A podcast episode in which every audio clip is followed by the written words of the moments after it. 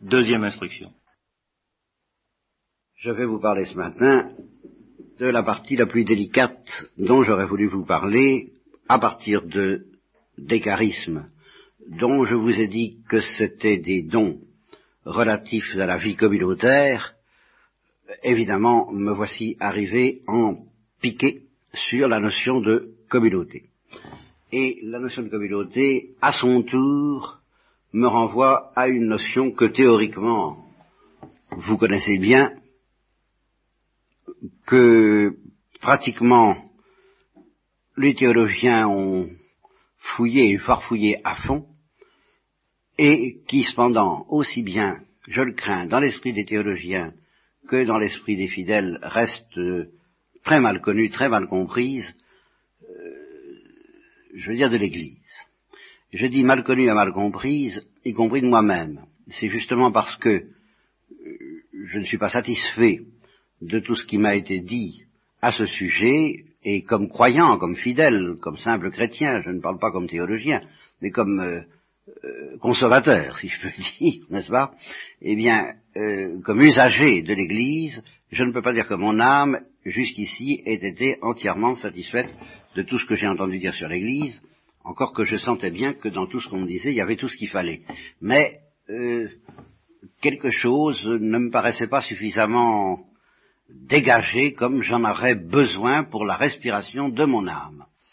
Et je sentais encore plus clairement, et je sens encore plus clairement, que ce quelque chose qui n'est pas dégagé avec assez de clarté pour la nourriture de mon âme, euh, l'est encore beaucoup moins pour la nourriture des fidèles en général. Je sentais que si moi j'ai du mal à me débrouiller avec euh, le mystère de l'Église, si je ne suis pas suffisamment euh, éveillé par rapport à ce que ce que c'est ce mystère fantastique et si je n'en profite pas correctement, je sentais que, alors, la plupart des fidèles, et même des prêtres et des religieux, se débrouillent, je ne dis pas encore plus mal, mais euh, presque aussi mal. Je n'acceptais justement, et je n'accepte toujours que les saints, au fond, seuls les saints savent vraiment bien, dans leur cœur, dans leur chair et dans leur intelligence, ce que c'est que l'Église.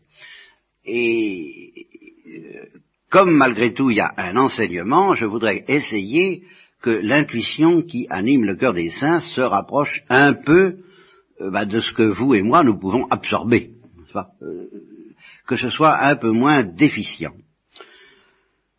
Et à ce sujet du mystère de l'Église, je reconnais que l'arrivée en terre euh, catholique des communautés charismatiques n'est pas toujours faite pour éclaircir les choses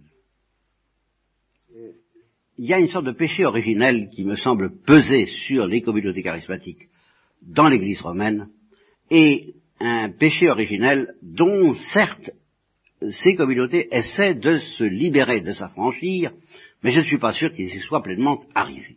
Ce péché originel, ben, c'est que tout de même, l'origine, justement, de ces communautés se situe incontestablement en terre protestante il est normal que justement ceux qui n'ont pas tout dans leur poche aient quelquefois plus faim et plus soif, parce qu'ils sont dans une certaine détresse, que ceux qui ont tout dans leur poche, qui ont tout et qui n'ont pas faim. Et c'est vraiment à eux que s'appliquerait la parole de l'abbé Pierre, euh, ce bénédicité de l'abbé Pierre que je cite souvent, mon Dieu, donnez du pain à ceux qui ont faim et donnez faim à ceux qui ont du pain. Et j'ajouterai, et alors c'est là justement le thème majeur de cette instruction d'aujourd'hui, donner fin à ceux qui ont le pain. À ceux qui ont le pain eucharistique et qui manifestement n'en ont pas faim. ils n'ont pas faim. Ils n'ont pas faim alors que les protestants et euh, beaucoup de, de, catholiques qui sont plus ou moins en marge de l'Église pour telle et telle raison ont souvent faim sans pouvoir se rassasier alors que ceux qui euh, pourraient accéder, comme on dit, à la sainte table, n'ont pas faim. Alors là, il y a quelque chose de navrant et de déplorable, mais euh, ce n'est pas une raison pour essayer de se rassasier d'une autre nourriture qui a été définie par le Christ, là où sera le cadavre, là se rassembleront les aigles. Et alors là, j'en arrive donc à quelques notions sur l'Église, l'Église véritable. justement l'Église en tant que, ben, il faut bien le dire, les protestants ne l'ont pas. Et en tant que, il faut bien le dire encore, le pentecôtisme protestant euh, n'a pas rendu aux protestants ce dont je vais vous parler.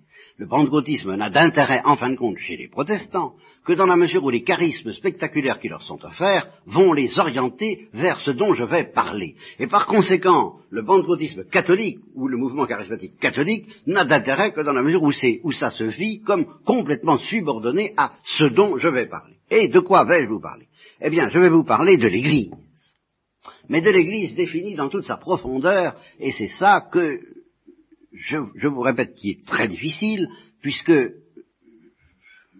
j'atteins l'âge de 60 ans passés, sans avoir trouvé en tant que chrétien, euh, je dois avouer, aucun théologien et, aucun prédicateur qui, me l'a expliqué d'une manière, ah, je ne dis pas d'une manière vraie, complète, ça existe, il y a tout ce qu'il faut, mais ça n'est pas dégagé avec cette clarté limpide que je sens chez les saints.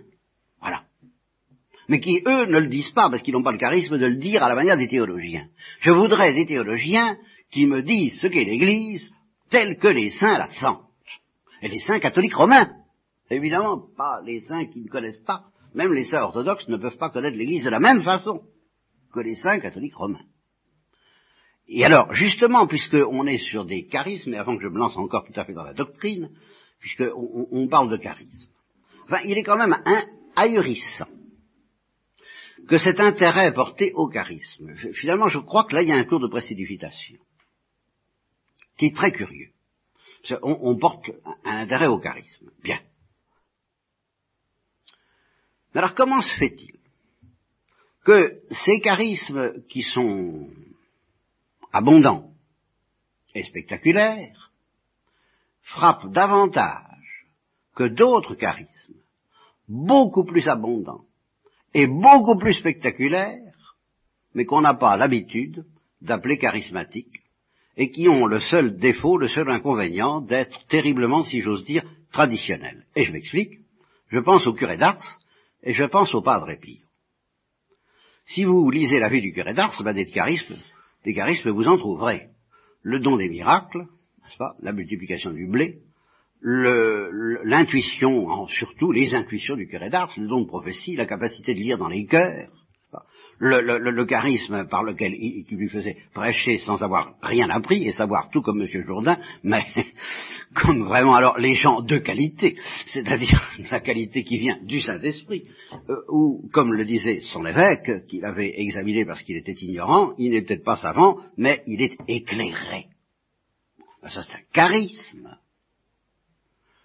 Et, comme par hasard, autour du curé d'Ars, eh bien, se sont rassemblés les aigles, c'est-à-dire les gens qui avaient faim. On venait de partout, quel succès de foule, quelle communauté On n'a jamais appelé ça une communauté charismatique. Pourquoi? Pourquoi est-ce qu'on n'a pas appelé ça communauté charismatique? Mais Tout simplement parce que ce qui était au centre de cette communauté extraordinaire, de tous les gens qui couraient au confessionnal du curé d'Ars, mais ce n'était pas la communauté, c'était le curé d'Ars. Autrement dit, quelqu'un. Un visage humain. Et je précise, parce que là nous arrivons à notre trésor, auquel je n'ai pas envie euh, de renoncer, le visage du Christ. Ce, qui, ce qui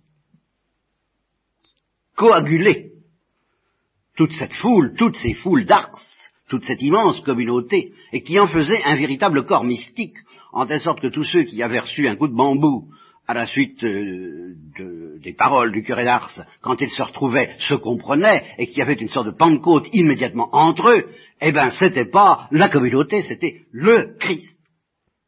Ce Christ, ce visage original et unique et irremplaçable du Christ parmi des milliers d'autres d'ailleurs, que ferait le curé d'Ars. Il est là, il est ici. Vous pouvez y aller, il faut prendre le train. On avait fait une ligne de chemin de fer exprès de Lyon à Ars, elle a disparu. Hein, il, y avait, le reste. Enfin, en ce temps-là, il n'y avait pas tellement de chemin de fer. Ben, il y en a eu une exprès pour le curé d'Ars parce que c'était Jésus-Christ. Ben, le Padre Pio, ben, c'est la même chose. En fait, charisme. Alors là, on voit quand même. Qu'est-ce qu'on est gâté À commencer par les stigmates qui sont quand même pas ordinaires. Hein, c'est pas pour un charisme, c'est un charisme. Bon, la bilocation, c'est quand même pas mal non plus. Enfin, qu'est-ce qu'il vous faut comme charisme Si les charismes vous intéressent, ben c'est curieux, ça n'intéresse plus.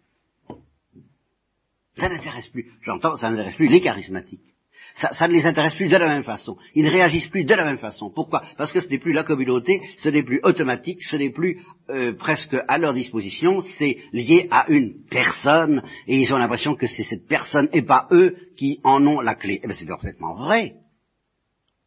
Mais justement, toutes ces foules mais incroyables qui arrivaient euh, à San Giovanni Rotondo et qui passaient la nuit un peu comme vous avez passé la nuit, et pour euh, se précipiter à 4 heures du matin euh, aux portes de l'église pendant une heure avant que les portes de l'église ne s'ouvrent, et puis à 5 heures tout le monde se précipitait et dans un silence impressionnant pour assister à la messe du curé d'Ars. C'était pas une communauté ça? Et c'était pas une communauté charismatique, vous vous Seulement, c'était une communauté charismatique complète, parce que c'était une communauté charismatique qui était unifiée sous la houlette d'un pasteur, qui était là, et qui s'appelait le Padre Pio. Alors, c'était vraiment la plénitude au microscopique d'une cellule d'église. Mais c'était une cellule d'église qui était à l'image authentique de la plénitude de l'église à savoir que c'est une communauté qui a un chef, qui a quelqu'un à sa tête, qui s'appelle Jésus-Christ, et que cette communauté n'est là, réalisée en plénitude, que quand justement le pasteur est là, et le pasteur est là, visible, incarné. Et j'en arrive au mystère de l'incarnation, parce que le mystère de l'incarnation et le mystère de l'Église, c'est la même chose, mais alors là, mais alors là, pardonnez-moi si théologiquement c'est pas tellement simple et tellement facile et tellement dans la poche que ça. C'est bien plus difficile à comprendre que ça n'en a l'air.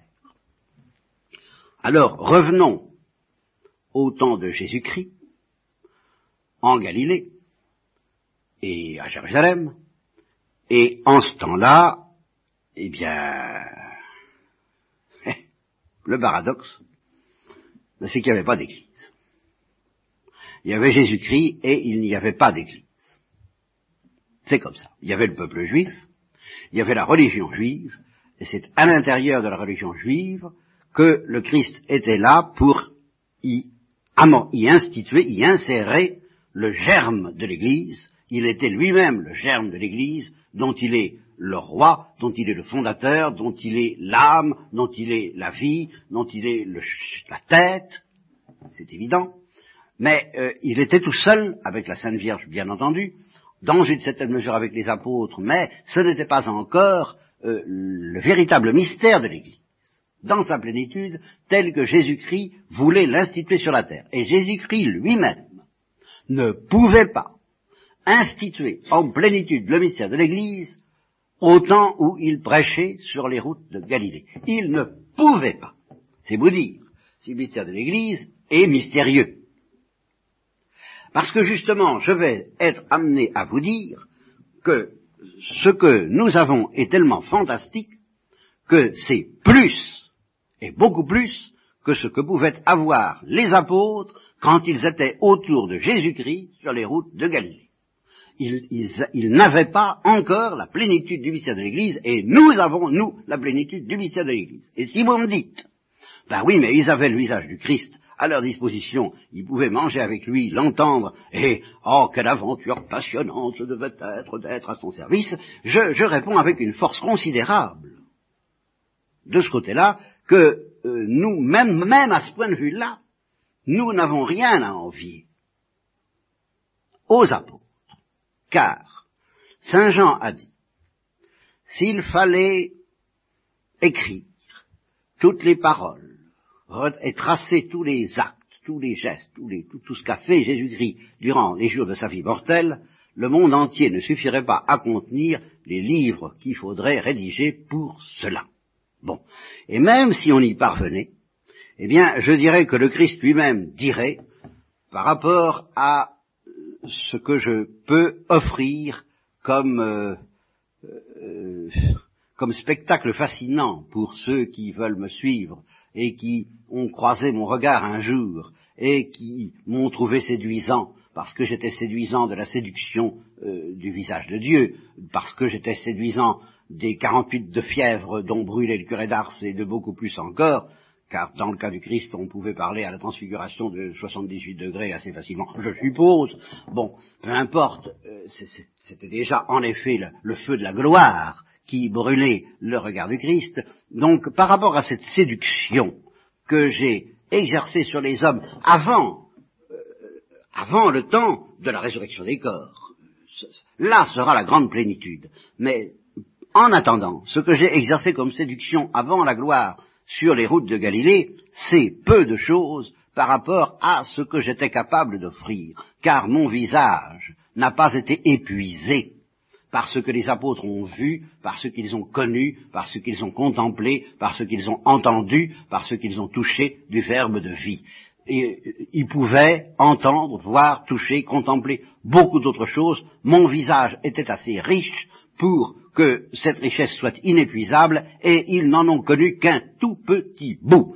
Et c'est, ils en connaîtront la plénitude dans le royaume des cieux, c'est l'eschatologie, tout à fait d'accord, mais en attendant, tout au long de cette vie d'exil et ce pèlerinage terrestre dans lequel doit vivre l'Église, eh bien, c'est tout au long des 2000 ans jusqu'à présent, peut-être 3000, peut-être 4000, moi j'en sais combien de temps ça durera, que mon visage va être démultiplié par mes saints.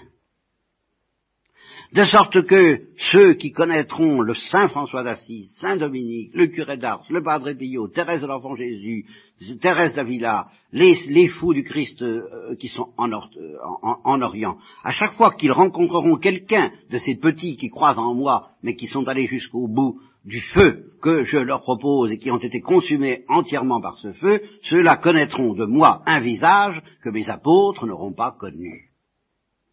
Et ils auront là un privilège même de ce point de vue-là que mes apôtres n'auront pas connu. Ne vous y trompez pas, c'est toujours mon visage, Paul c'est moi, euh, le curé d'Ars c'est moi, Saint Vincent de Paul c'est moi, euh, Marie-Madeleine c'est moi, et par conséquent, euh, je suis inépuisable.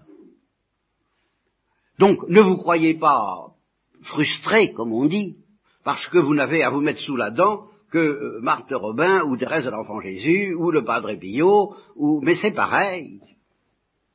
C'est pareil, vous en avez autant. À vous d'être séduit. Ah voilà. À vous d'être séduit, car euh, au temps où j'étais sur les routes de Galilée, ben, tout le monde n'était pas séduit, tout le monde n'était pas affamé. Et alors, j'en reviens à mes communautés charismatiques. ben, imaginez des communautés charismatiques alors que Jésus était sur les routes de Galilée. Eh euh, si ces communautés charismatiques avait dit, ben, au fond, on n'a pas besoin d'aller à Nazareth ou à Jérusalem, là où il prêche, parce que il est là, nous avons le Seigneur, nous avons son esprit, il descend sur nous, on n'a pas besoin d'aller le voir. Bon, y a, on, vous sentiriez bien qu'il y a quand même un, désordre. Il y a un désordre. Parce que, justement, le visage humain du Christ n'est pas remplaçable. Et il n'y a pas de communauté qui tienne. La communauté tient, justement, par le visage par le pasteur, par le chef, par le roi, par le centre, par le cadavre, autour duquel se rassemblent les aigles, elle ne tient pas par le Saint-Esprit comme ça, en prise directe. Le Saint-Esprit vous mène au corps du Christ, et non pas vous en dispense. Et c'est justement le malheur des protestants, c'est qu'ils n'ont pas le corps du Christ de cette façon, que d'ailleurs les apôtres n'avaient pas non plus, et j'en arrive, alors à ce que je voulais vous dire au point de vue doctrinal, et euh, ce que j'appelle le mystère de la double incarnation du Christ. Voilà. Il y a une double, le, mystère de l'incarnation est double. Et ce que j'appelle l'Église, ce que j'appelle le mystère de l'Église, c'est justement le mystère de la double incarnation du Christ. Et si je dis que au temps des routes de Galilée et dans son apostolat, le Christ euh, n'avait pas encore n'avait pas encore pu instituer l'Église, c'est que au temps où, était déjà accompli le mystère de l'incarnation jusqu'à Pâques exclusivement, eh bien, il n'y avait qu'une seule incarnation. Il n'y en avait pas deux. Alors que, à partir de la scène et de Pâques, à partir du mystère pascal, alors l'Église a été constituée et instituée par le mystère de la double incarnation. Qu'est-ce que j'appelle le mystère de la double incarnation?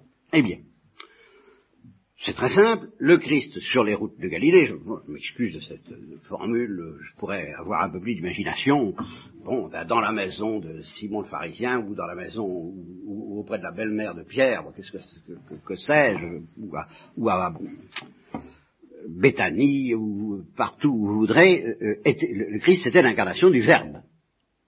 C'était l'incarnation selon une certaine ligne. Et selon cette, eh bien, cette ligne de l'incarnation, mettons ligne, hein, euh, très facile à, vérifier, il était ici, il n'était pas là.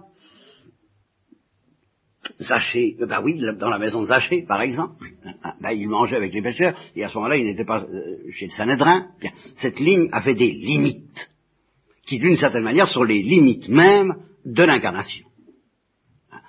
Quand vous êtes incarné, même si vous êtes Dieu, vous êtes quelque part.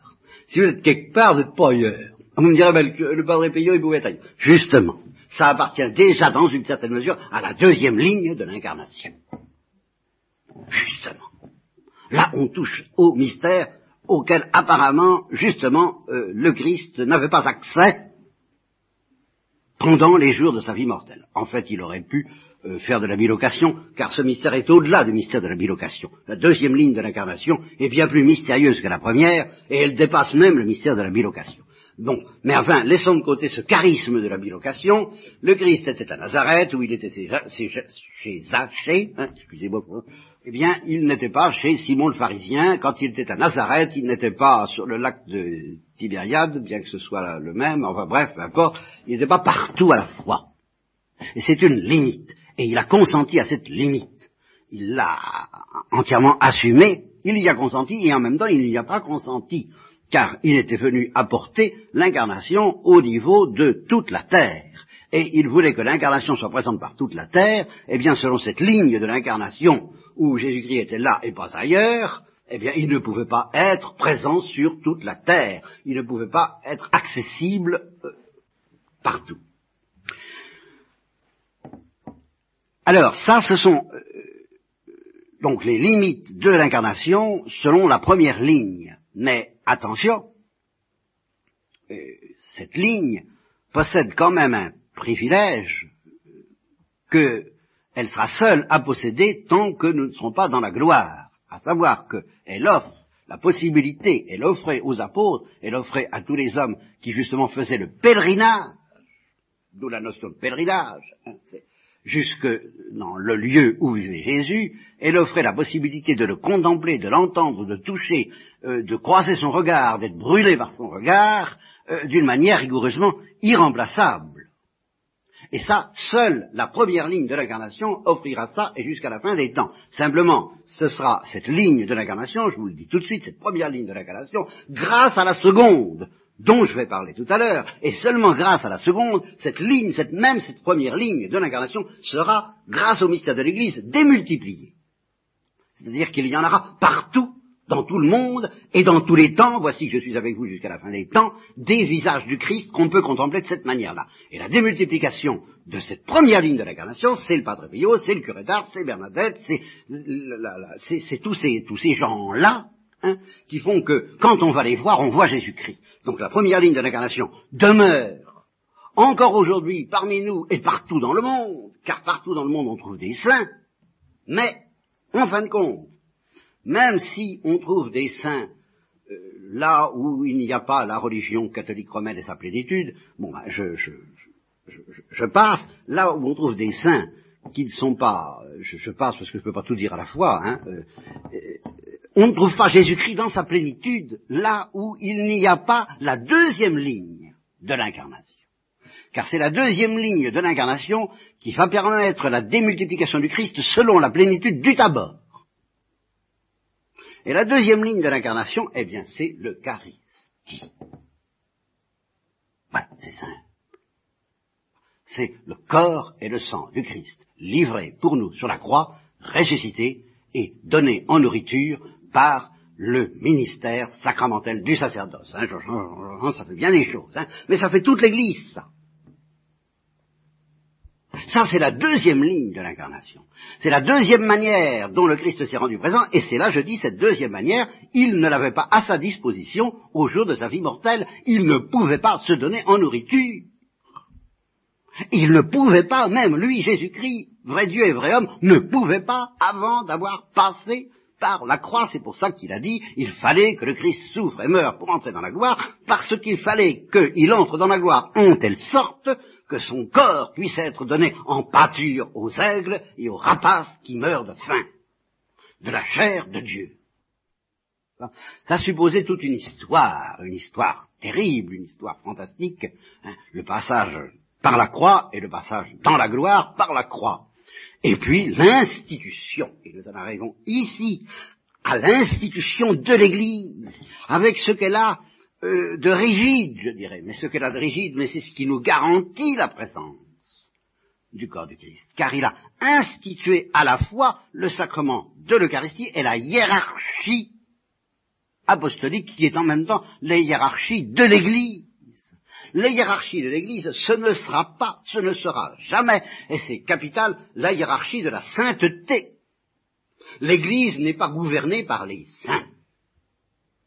Mettez-vous bien cela dans la tête. Elle est fascinée par les saints. Mais Jésus-Christ ne gouverne pas son Église en tant que Jésus-Christ est un saint. Car là, en ce angle-là, les saints euh, sont dans la ligne de Jésus victime, de Jésus qui se donne à manger, mais non pas dans la ligne de Jésus prêtre, c'est-à-dire de Jésus capable d'instituer ce miracle extraordinaire qui s'appelle l'Eucharistie. Alors, sous cet angle-là, il a institué des ministres de cette Eucharistie. Et alors, ces ministres-là, ne l'oubliez jamais, parce que ça, c'est essentiel au mystère de l'Église, et si vous avez, euh, si vous ne prenez pas garde à ça, c'est que vous n'avez justement pas faim. Car si vous avez faim, vous y prendrez garde considérablement. Ce qu'il y a d'absolument extraordinaire, justement, dans la hiérarchie ecclésiastique dans toute sa profondeur, au-delà de la qualification de chanoine qui faisait rigoler le curé d'Ars ou qui faisait pleurer, qui faisait envoyer promener son camail pour le donner aux pauvres, chanoine, ça n'a rien à voir avec la hiérarchie ecclésiastique dans ce qu'il profond, cardinal non plus d'ailleurs d'une certaine manière, encore que l'élection du pape c'est une chose importante. Mais la véritable hiérarchie ecclésiastique c'est le sacerdoce. Et c'est immédiatement lié à l'Eucharistie. Il y a ceux qui peuvent vous donner le corps du Christ et moi, indigne et pécheur, j'en suis. Et puis il y a ceux qui ne peuvent pas. Voilà l'Église. Alors il y a aussi le baptême, ça c'est très important. Et alors là justement, le baptême est encore plus démocratique, si j'ose dire, à l'intérieur de l'Église, étant donné que n'importe qui, même un croyant, même un fidèle, peut donner le baptême à vos enfants, et vous-même, bien sûr, ou, vous pouvez demander le baptême à n'importe qui, même à un musulman, s'il veut bien faire ce que veut l'Église, c'est extraordinaire comme condescendance de la part de Dieu. Le baptême, n'importe qui peut être ministre du baptême. Mais pour l'Eucharistie, non. Pour l'Eucharistie, il faut des prêtres, et là est la hiérarchie institutionnelle. Voilà l'institution de l'Église, dans sa moelle. Et l'évêque n'est rien d'autre que celui qui peut faire des prêtres. C'est sa définition profond. Le reste, il peut confirmer le de pouvoir. Il a aussi la plénitude de l'enseignement. Euh, ben, forcément, pourquoi? C'est nécessaire qu'il y ait un enseignement. Il suffit pas qu'il y ait le corps du Christ avec cette précision que je vous donne. Il faut qu'on le sache. Il faut qu'on le sache. Il faut qu'on sache sans se tromper. Il faut qu'on sache que n'importe qui ne peut pas donner le corps du Christ. Et il faut qu'on sache que certains peuvent donner le cœur du Christ. Et il faut qu'on sache à quelles conditions on sait qu'on a le cœur du Christ. Et en particulier, il faut qu'on sache qu'une euh, des conditions fondamentales qui n'est pas mise euh, il, est nécessaire d'être chrétien, il, est nécessaire d'être prêtre pour nous donner le corps du Christ, il n'est pas nécessaire d'être un saint. Et ça, c'est fondamental, parce que ça veut dire qu'un prêtre démoniaque, un prêtre hérétique, un prêtre révolté, un prêtre en état de péché mortel, et ça, Dieu sait si nous pouvons craindre que ce soit fréquent, un prêtre qui n'y croit plus, peut nous donner le corps du Christ pour peu qu'il ait l'intention de faire ce que fait l'Église sans vouloir révoquer expressément, qu'il accepte de dire la messe, même s'il a sur la messe des idées hérétiques, erratiques, déviantes, tout ce que vous voudrez, du moment qu'il dit la messe en respectant l'essentiel du rite institué par l'Église, et au-delà de l'Église par Dieu même, c'est-à-dire les paroles du Christ, ceci est mon corps, ceci est mon sang, et non pas ce pain est mon corps, là ça commence déjà à être plus inquiétant. Vous voyez comme il est nécessaire qu'il y ait un enseignement, un charisme d'enseignement, un charisme d'infaillibilité, pour que justement on ne se trompe pas, parce que si ça vous est égal d'avoir un bout de pain ou au corps du Christ, vous vous dites pourvu que euh, j'aime Jésus, il est là, alors vous n'avez rien compris à ce qui vous est donné cette deuxième ligne de l'incarnation. Et si vous n'avez rien compris à ce qui vous est donné, vous ne deviendrez pas, vous n'arriverez pas à 78 degrés, ni même à 48, ni dans votre corps, ni dans votre âme, car par l'Eucharistie, il va vous être donné justement de prolonger le mystère du Christ selon une plénitude qui ne sera jamais offerte à d'autres qu'à ceux qui ont le corps du Christ. C'est pas pour rien quand même qu'il est mort sur la croix. Il est mort sur la croix pour sauver le monde entier, mais il est mort sur la croix aussi pour faire des chrétiens. Les deux en telle sorte que les chrétiens sauvent le monde entier avec lui. Hein, il y a d'une part les élus et d'autre part les chrétiens. Et les élus seront assimilés aux chrétiens par la même vie trinitaire, mais ils ne seront pas le cadavre. Cet unique cadavre que justement la mort fera de nous, si cette mort ressemble à celle du Christ, et pour qu'elle ressemble à celle du Christ, eh bien il faut que l'Eucharistie nous dévore. Alors, une communauté euh, authentique c'est justement une communauté qui est fascinée par l'Eucharistie et par les saints. L'Eucharistie étant justement la machine, si j'ose dire, à produire des saints, la machine à fabriquer des saints. On disait euh, dans le temps passé, n'est-ce pas, euh, je crois c'est le vin, le, sang du Christ c'est le vin qui fait germer les vierges du Christ. Bon, c'est une autre expression beaucoup plus pieuse. Bien, c'est un autre style, c'est une autre musique, si vous voulez. Mais ça dit la même chose. Hein. Dans ce siècle de fer et d'industrie, je dis, la machine a fabriqué des saints. Oui.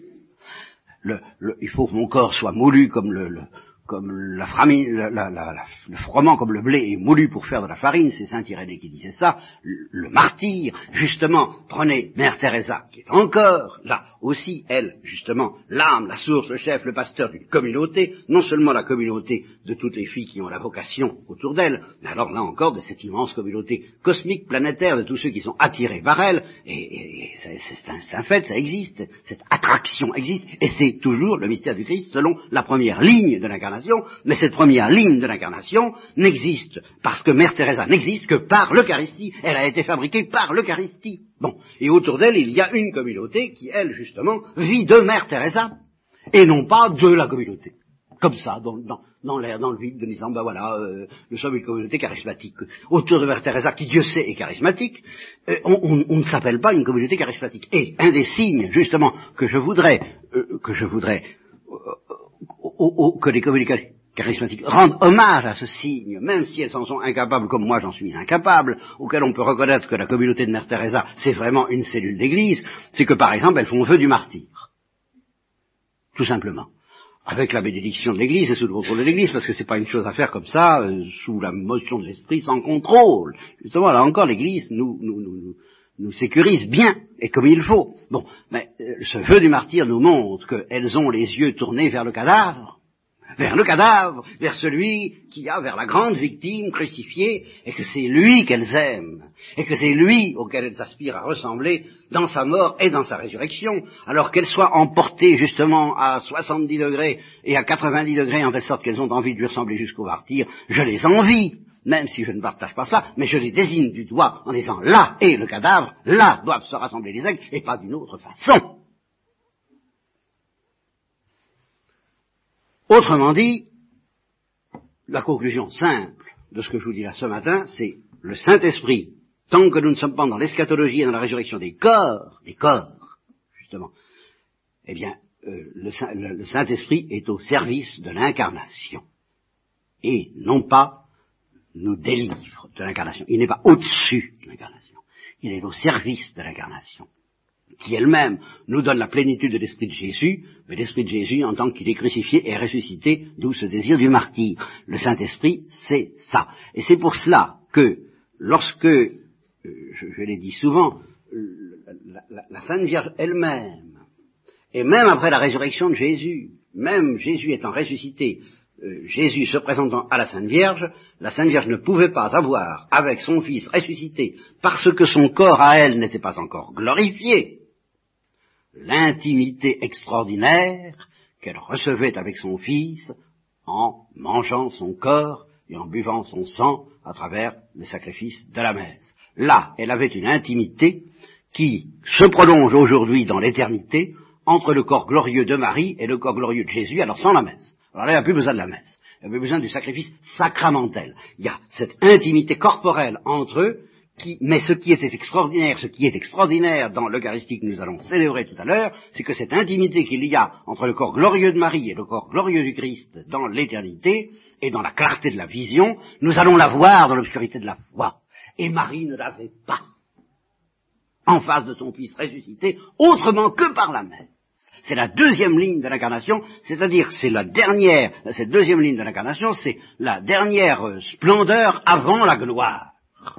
Parce que c'est déjà de l'ordre de la gloire. C'est de l'ordre de ce qu'il y aura entre nos corps quand ils seront glorifiés et le corps glorieux du Christ. Eh bien, bien que nos corps ne soient pas glorifiés, dans l'Eucharistie, à travers l'Eucharistie, nous est déjà offert la même intimité avec lui. Avec lui, avec un grand tel, avec ce corps brûlant de, de 2000 degrés, mais qui va se tamiser à la mesure de notre médiocrité, de notre faiblesse, de notre incapacité, qui va devenir une espèce de goutte à goutte de feu une perfusion de feu goutte à goutte. Ce que nous pouvons en supporter, nous allons le recevoir tout à l'heure dans la messe. Et voilà pourquoi les communautés de prière, par exemple, eh ben ça n'a aucun sens si, comme dans la vie bénédictine, toutes les prières, y compris les plus élevées, soient dans l'oraison. Il y a la tradition du Carmel qui déjà pouvait avoir tendance à mettre l'oraison au-dessus de la messe. Grande erreur, les vrais carmes ne s'y trompaient pas. Hein. Ni l'oraison, ni les, grâces les plus fantastiques, ni les extases, ni les charismes les plus énormes ne sont euh, supérieurs à ce qui se passe au moment de la messe. Toute prière catholique, communautaire, charismatique ou non, toute prière commune, digne de ce nom, est une prière qui, qui entoure la messe et qui va vers la messe et qui se consomme dans la messe, dont le paroxysme est la messe et non pas qui nous dispense de la messe ou qui remplace la messe, comme ça se fait quelquefois dans certaines paroisses. Il n'y a qu'une seule manière de remplacer la messe quand on n'a pas la messe, c'est une manière très authentique celle-là, hein. je vous le dis tout de suite, et une fois pour toutes. Il y a une manière de remplacer l'Eucharistie quand on n'a pas l'Eucharistie, il y a une manière de remplacer la messe quand on n'a pas la messe, mais celle-là, c'est la seule, c'est le désir de la messe et de l'Eucharistie le désir douloureux si on ne l'a pas. Comment voulez-vous que le désir de ce qu'on n'a pas ne soit pas douloureux? Ça n'existe pas. Un désir de quelque chose qui ne nous est pas donné et qui n'est pas douloureux, c'est une plaisanterie. Ça n'existe pas. Si vous ne souffrez pas de ne pas manger le cœur de Christ, alors vous ne le mangez pas. Si vous souffrez de ne pas le manger, alors vous le mangez. Ou tout au moins, vous recevez la même chose qu'en le mangeant. Le même feu et la même brûlure. Mais il faut avoir faim et avoir soif. Là où sera le cadavre, là se rassembleront les aigles. C'est la définition même de l'Église.